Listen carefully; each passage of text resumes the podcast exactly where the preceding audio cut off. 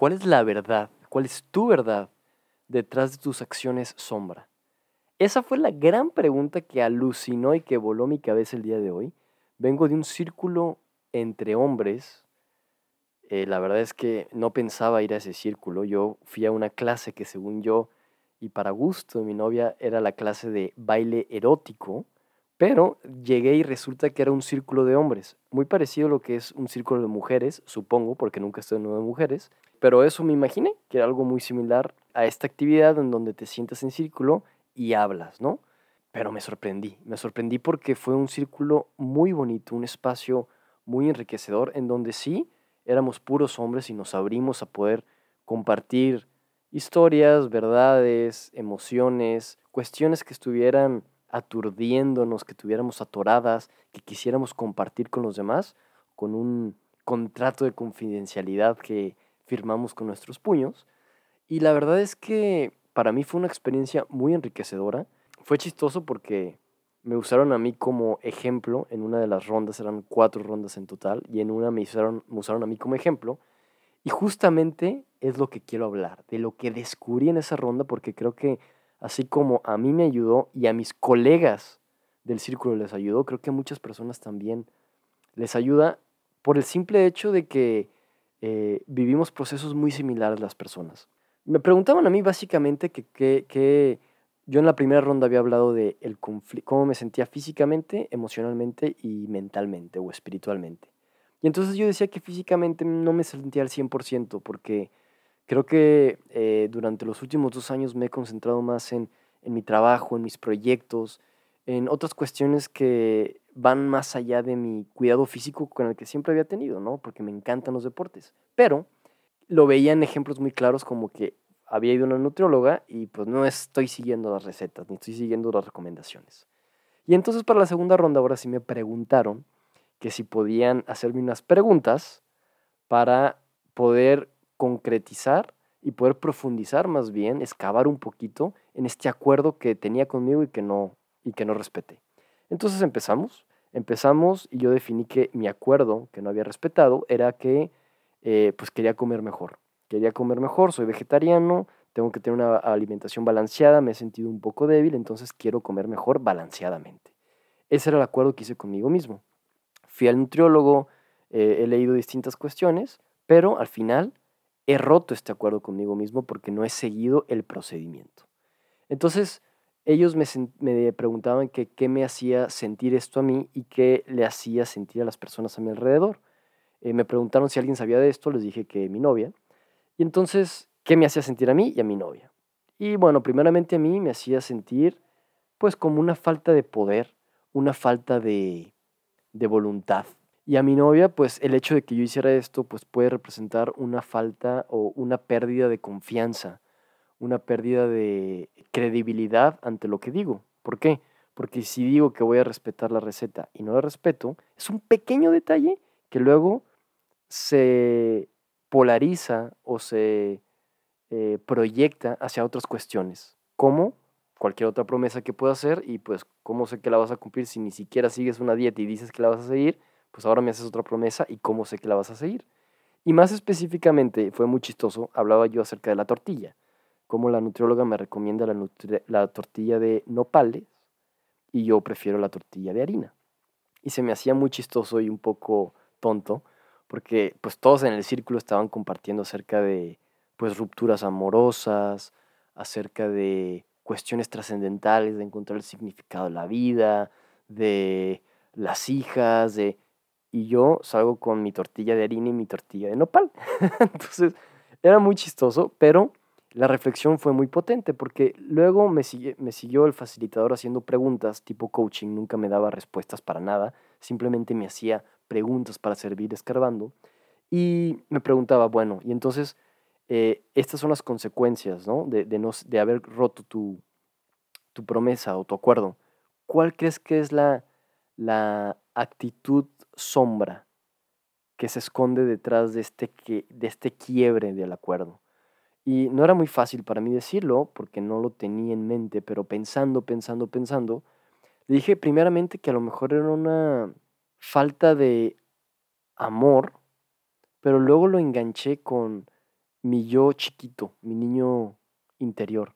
Porque yo de pequeño siempre eh, fui expuesto como un niño ejemplo, como un niño perfecto rumbo a la perfección.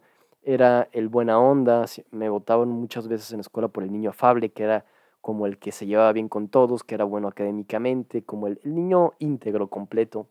Eh, hacía deporte, practicaba bastante natación en ese entonces. Eh, tenía una vida pues que siempre en la familia me presumían, las personas hablaban bien de mí. Entonces esto lo fui acumulando y se fue mezclando con no sé qué, que en la prepa estaba harto de ser ese modelo, de tener esa carga, de tener esa responsabilidad. Un poco más pequeño antes de estar en prepa, me acuerdo que tenía menos de 12 años y rayé una jarra de agua que teníamos porque quería hacer algo malo, quería sentirme el niño malo, ¿no? Y entonces en prepa ya fue mucho más consciente de esto y, y yo ya no quería ser el niño ejemplo, quería ser un poco más normal, entonces empecé a, pues, dejar hábitos, empecé a, cambiar en ciertos aspectos, ¿no? Y esto siempre ha sido un tiro floja. Hoy en día, pues, sigo con, tengo ciertas disciplinas de no tomar alcohol, de no tomar café, de bañarme con agua al tiempo, de, que, que, van hacia esta evolución mía, ¿no? Pero también hay momentos donde digo, fuck it, chingue su madre. No quiero ser este niño perfecto, no quiero ser este, este ejemplo. Y no es que sea un niño perfecto, para nada, pero no sé, como que a veces aspiro a esto, ¿no? Y, entonces a lo mejor todo esto tiene que ver con un niño pues que le falta amor o que quiere sentirse integrado y por eso decido no, no seguir con esta perfección y decido no, no ir por más porque quiero sentirme más normal, quiero sentirme cobijado, quiero sentirme promedio. Y entonces me siguieron preguntando cosas y me dijeron, ok, esas son las actitudes shadow, ¿no? Las, las actitudes sombras, ¿no? Toda esta explicación del niño Diego de perfección y que luego creció y ya no quiso ser perfección. Y que por eso, lo relaciono con lo de la tortilla, sé que lo mejor sería comer tortilla de nopal, pero eso me haría aún como una mejor versión de mí mismo. Y no quiero ser mejor cada vez, porque pues las demás personas no son mejor tanto como yo lo soy. Es decir, no tienen una mejoría al ritmo en el que yo la estoy teniendo a lo mejor. Entonces, pues quiero ser normal y por eso como tortilla de harina, ¿no? Pero luego la última pregunta que me hacía este güey y con la que empecé este episodio es, bueno, ¿y cuál es la verdad detrás de esa actitud sombra? Y le dije, falta de amor. Y me dijo el güey, no, no es falta de amor. Y entonces me siguió haciendo preguntas y resulta, y lo que yo concluía y lo que comparto es que en realidad tengo miedo a mi poder interior. Yo sé que estoy para grandes cosas. Yo lo sé, lo siento, así como lo sienten muchas personas. Pero le tengo miedo a este poder interior. Le tengo miedo a poder realmente crear la vida que yo quiero. Le tengo miedo a que a que realmente sea poderoso, sea lumínico, tenga energía positiva, tenga energía bonita, tenga sabiduría. Me da miedo por el que dirán, me da miedo por el caer en incoherencia en estos aspectos. Da miedo. Pero al final de cuentas, no es entonces estas ganas de ser normal. Es estas ganas de sentirme querido o sentirme parte de un grupo. No, no, no, no es eso. Es el miedo a explotar esa capacidad. Es saber que, y se ve muy choteado, pero es muy cierto, un gran poder conlleva una gran responsabilidad. Y a eso le he estado huyendo. Y por eso prefiero comer tortillas de harina que de nopal. Le tengo miedo a esta mejor versión de mí mismo y a lo que puede representar. Y que a lo mejor este cambio puede significar perder amigos, a lo mejor este cambio significa perder a mi pareja, perder mi trabajo. Pero yo sé que no es así. Yo sé que no es así. Pero al tenerlo en el inconsciente y no verlo y no rascarlo, nos hacemos pendejos. Y por eso este círculo fue tan importante para mí. Porque de un ejemplo pendejo de una tortilla pude darme cuenta de que tengo todos los elementos para seguir desarrollando mi máximo potencial, para hacer ese, esa chingonería que soy, que ya soy y que sé que puedo seguir desarrollando. Porque ya creo mi propia realidad, ya la creo, pero lo puedo hacer de mejor manera, lo puedo hacer más rápido, lo puedo hacer en creces, pero tengo miedo a explotar ese poder. Entonces, al final, decía, ¿y qué puedes hacer para recordarte de este self-empowerment, de este empoderamiento del ser. Y hice un movimiento, que es el que voy a hacer ahora, cuando me encuentre en esta situación de dilema, de decisiones o de querer ser normal, decir, no cabrón, tú no eres promedio, tú no eres normal. Tú ni siquiera te puedes comparar con los demás, tú eres tú. Y tú estás aquí para desarrollar tu máximo potencial y disfrutar y estar en armonía. Desarrolla esa armonía. Descubre cuál es la armonía para ti, Diego. ¿Qué significa la armonía para ti? Laboralmente, ¿qué implica en pareja? ¿Cómo se ve? Con tu familia, contigo mismo. Y desarrolla tu potencial. Y para esto necesitas tener disciplinas, necesitas tener una alimentación, deporte, un balance en todos los aspectos. Y güey, recuerda, tampoco es que sea tan seria la vida. No lo es. No es tan importante. Tú no eres tan importante. Relax. Bájale de huevos. la vida es más fácil de lo que parece, cabrón. Joder, se nos olvida. Y a mí me cuesta recordarlo. Tranquilo, cabrón. Y por eso ahorita estoy con ganas de aportar más en mi trabajo, con ganas de, de, de, incluso de cambiar de puesto, de cambiar de trabajo. Me ha cruzado eso por la mente, porque sé que estoy para dar más. Estoy para dar más.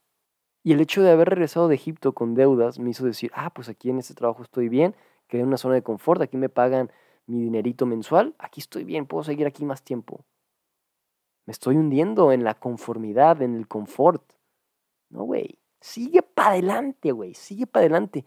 Tienes el apoyo de tu novia, chingón. Tienes el apoyo de tus papás, no mames.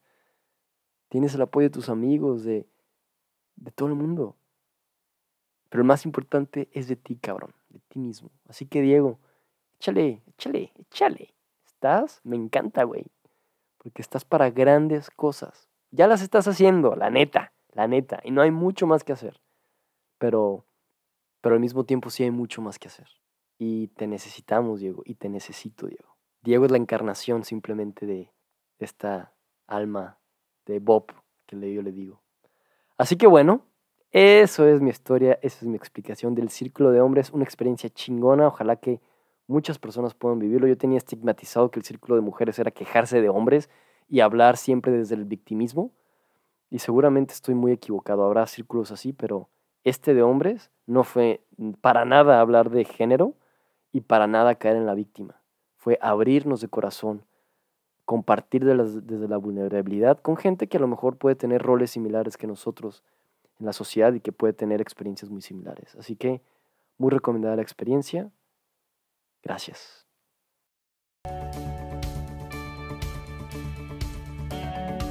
Después de hacer muchas notas de voz en mi celular con distintos pensamientos, decidí hacer este podcast y compartirlo públicamente para que cada quien tome lo que le sirva.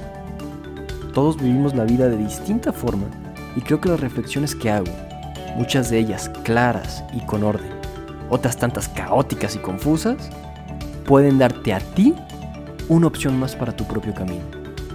Aunque tengo que decir que este podcast en realidad lo hago para mí me hablo a mí mismo como mi mejor consejero y como mi peor enemigo para profundizar en mi ser y encontrar nuevas posibilidades para expandirme, ser coherente y vivir en armonía. Soy Diego Casa y esto es De mí para mí.